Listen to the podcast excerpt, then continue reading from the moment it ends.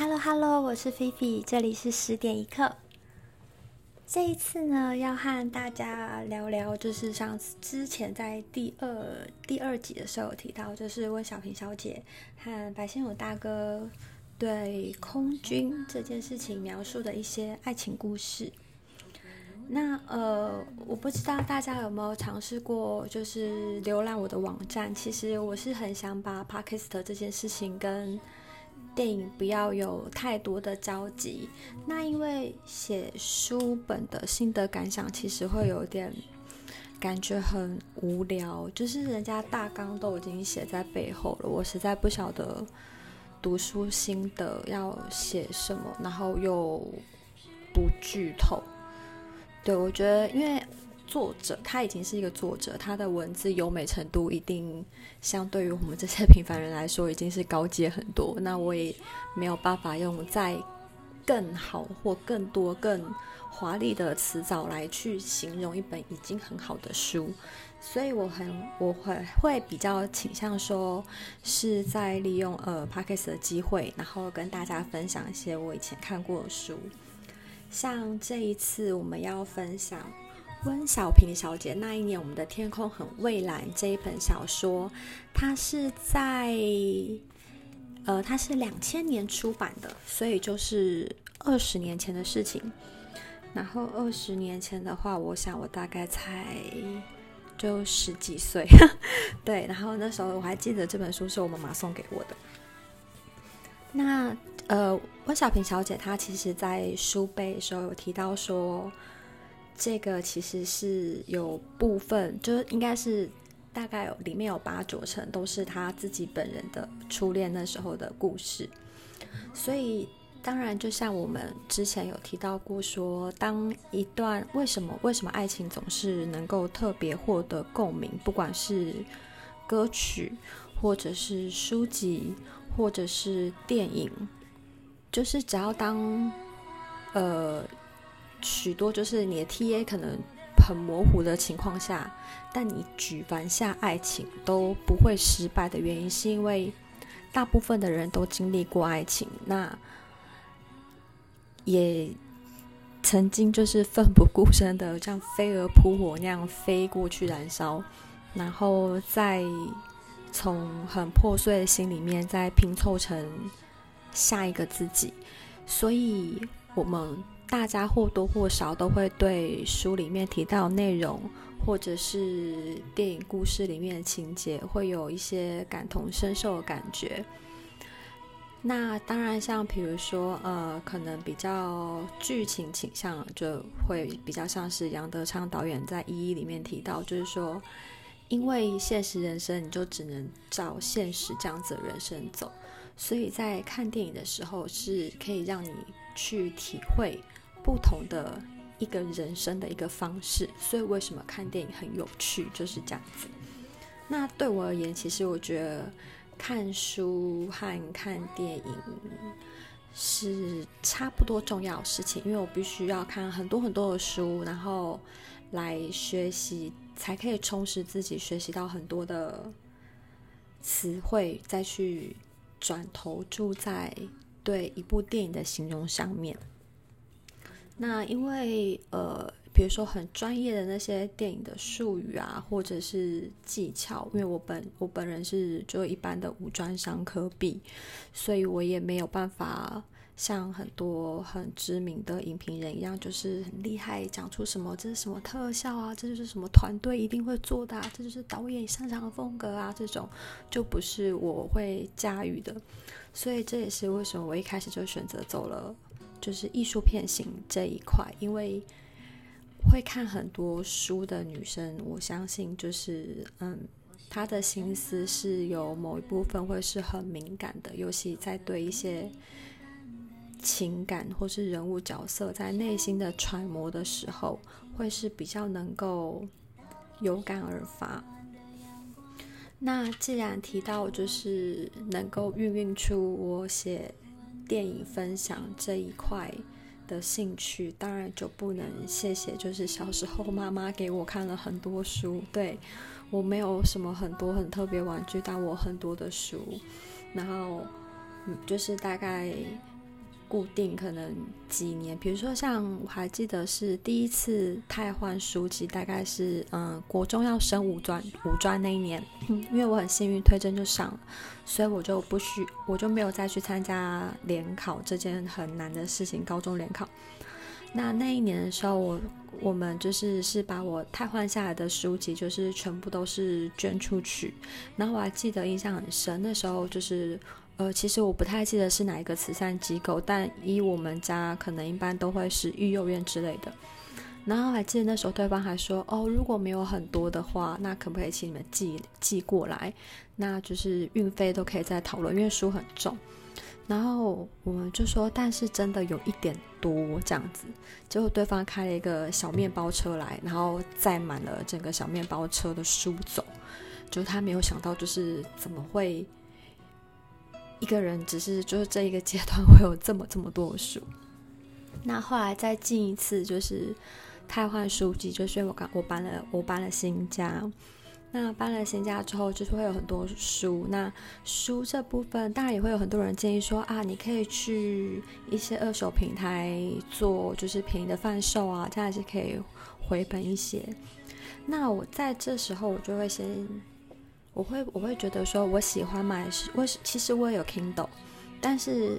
Kindle 对我来说是一个很方便的事情，因为它可以放在我包包，我随时可能是搭捷运、等公车，或者是或者是在医院等候诊的时候，我可能就可以用 Kindle 来看。但是如果是比如说我回到家，然后我想要看一本书的时候，我一直到现在我都还是很习惯买实体书。当然它比较贵，可是我享受的是就是翻阅那个纸张的时候的触感，然后。这个字体在你面前的时候，你会觉得好像它可以为你营造出一个环境，然后你就是依循着作者的角度，然后从你现在真实的人生，然后转而投入到另一个生活。比如说东野圭吾好了，在看那个那种就是悬疑推理小说的时候，哇塞，我真的是太爱东野圭吾了，呃。哦，对，但是这就有点离开话题，下次再来介绍为什么很喜欢东野圭吾。但必须说，他最吸引我。当我看完他所有的系列的时候，我最喜欢的是《白夜行》。对，我相信应该很多人都很喜欢《白夜行》。那可是这个我们下次再讨论。我们今天还是要 先回归主题，介绍一下，因为刚刚拉的有点远。我们介绍一下，就是 那一年我们的天空很蔚蓝这本小说。我记得我看温小平小姐的第一本书，也是妈妈送我的。我还记得这本书应该是叫《今夜不想睡想飞》，还是我弄错这两本书的先后顺序？我没有办法肯定，因为那本书我记得我已经捐捐赠掉了。对，然后我现在手边有的是那一年我的那一年我们的天空很蔚蓝。那因为讲到空军，可是我想，呃，大家可能会比较有记忆点的，应该会是一把青，因为一把青前一阵子是有拍成连续剧，然后那时候也是，就是我同事们个个都哭得梨花带泪那样子，就是哦，多感人呐，这种样子。但是我并没有看很多集，我顶多就是看到男主角。他就是驾驶着飞机，然后去女主角朱青的学学校，上面就炫技了一下，就大概到那一集，我就没有再往后看了。那呃，没有再往后看的原因，是因为呃，当然就是因为我已经有看过小说，所以我知道它的结局。那我对我对于已经看过小说在看。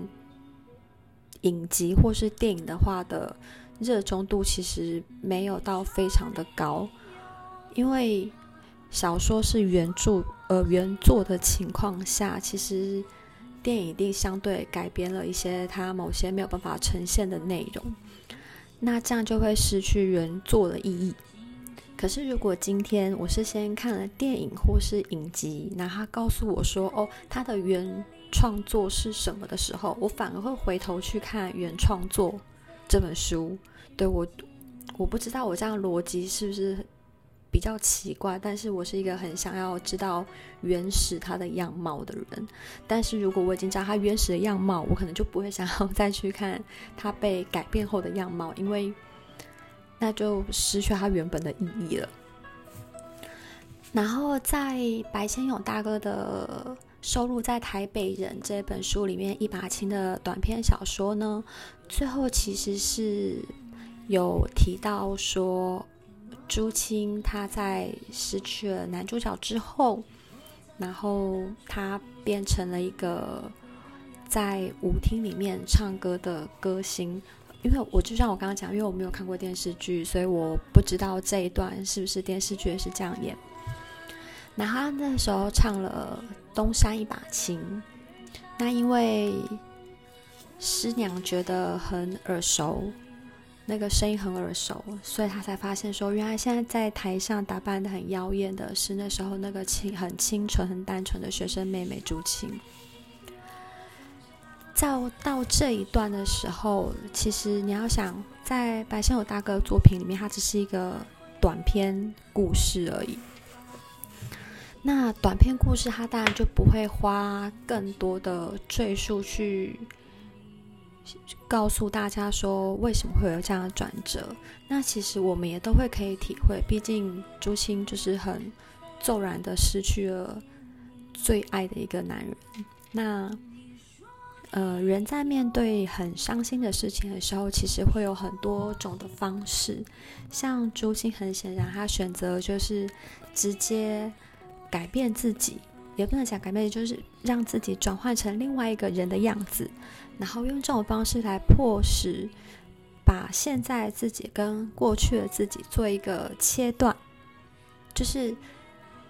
你说他会忘记他爱的人吗？他不会，但他只有透过现在的样子，再回头看过去，才不会显得那么的悲伤。虽然当。虽然他在舞厅当歌星的行为，在呃那个年代背景下，已经是等于已经就不是一个好人家女孩了，因为这是从抗日胜利还都南京的那一年开始讲的故事，然后是在仁爱东村，所以说我们都会发现说，呃，朱青在。做出这样的转变的时候，代表他同时也卸下了他以前青春对爱情的幻想，然后憧憬，然后包括他原生家庭，所以他现在自食其力的工作。那这个是在白先勇大哥《台北人》小说里面的短篇《一把琴》，描述的关于和空军谈恋爱的故事。那接下来我们就是会进入我们的正题，就是温小平小姐那一年，我们的天空很蔚蓝。这本书其实呃花了很多很长很长很长很长的篇幅，只是在描写关于初恋这件事情。但我相信，对于初恋，大概就是几千几万字应该都是不够的，因为那是你第一次体会到爱情，然后开始去。莽可能会很莽撞的形式，比如说，因为你不知道彼此的底线，然后也不知道呃相处的磨合，你对这一切都是很懵懂无知的。它并不是一个就是有教科书告诉你说，哦，你遇到 A 情况的时候你要做出 A 反应，你遇到 B 情况的时候你要做出 B 反应。而且讲白一点，从初恋到现在，我相信就算是 A 情况。他应该都还是会有 A 到 Z 一种反应，就是他没有办法是一个会被学会的课题，所以这也是当他拿来当主轴的时候，会可以获得很大共鸣的原，很获得很大共鸣点的原因之一。然后在这本书里面的时候呢，温小平化身成女主角丁雨柔。那她的从小的家庭背景是因为父亲父亲也是空军，然后也是在驾驶飞机的途中就是过世，然后他母亲就抛弃他了，只把他丢给爷爷奶奶去照顾。那在像这样子隔代教养下，可是，在那个年代，隔代教养其实不会算是一个很特别的例子。那只是说，后来丁雨柔她因为就是跟远房，因为放假嘛，然后就是远房一些同年纪的亲戚过来玩，所以她认识了爷爷的表妹。然后爷爷表妹这一家里面的某一个表叔叫做向义，义是利与义，对，向义。那因为他们年纪差不多，所以呃，雨柔就一直没有真的叫他表叔这个称谓。就像如果呃，像比如说像我我我们如果跟同同面没有年龄差距很大的。就是表兄妹在一起的时候，其实也是大部分都是叫名字的。嗯，好，可能呃，我嗯，好，我我众表弟们其实都很尊重我，都还是会叫我姐姐，但我就是使唤他们全名。对，我就是一个任性的姐姐，就是只有长年纪，但没有长脑袋，然后也没有 就是长好个性这样子。我就是很随性的做自己，我都会叫他们全名之类。Anyway，反正这就是他们第一次见面，然后那个时候他们彼此都才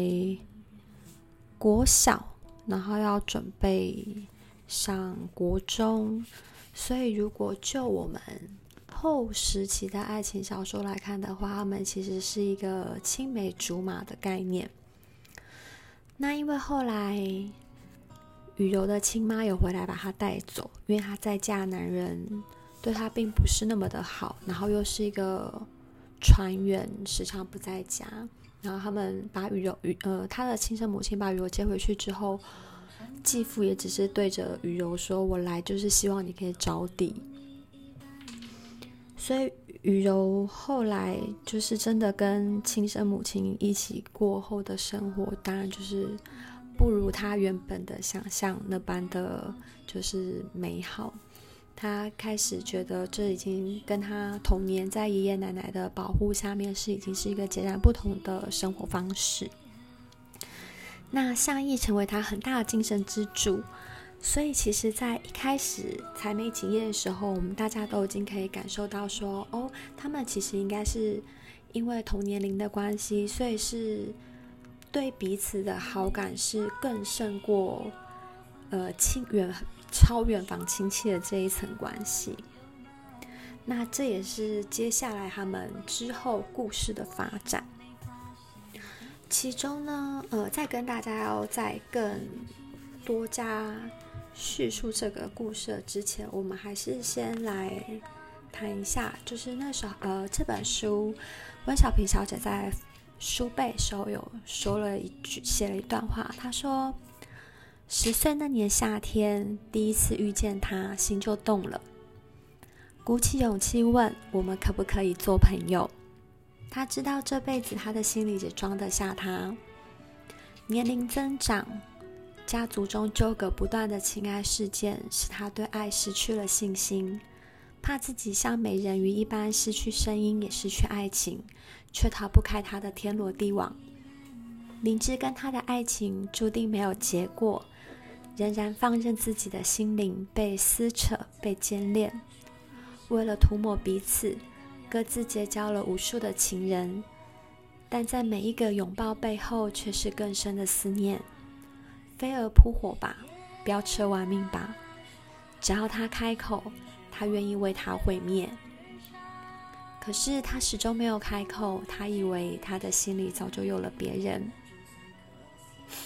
直到一个海风送来盐夏味的早晨，蔚蓝的天空突然飘过一朵乌云，答案突如其来揭晓了。但是她已经要嫁给别人了，这一切还来得及吗？那我们今天就先大致介绍到这边。那。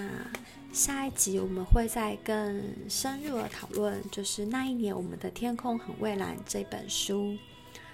那今天就先这样子喽，谢谢大家，See you。拜拜。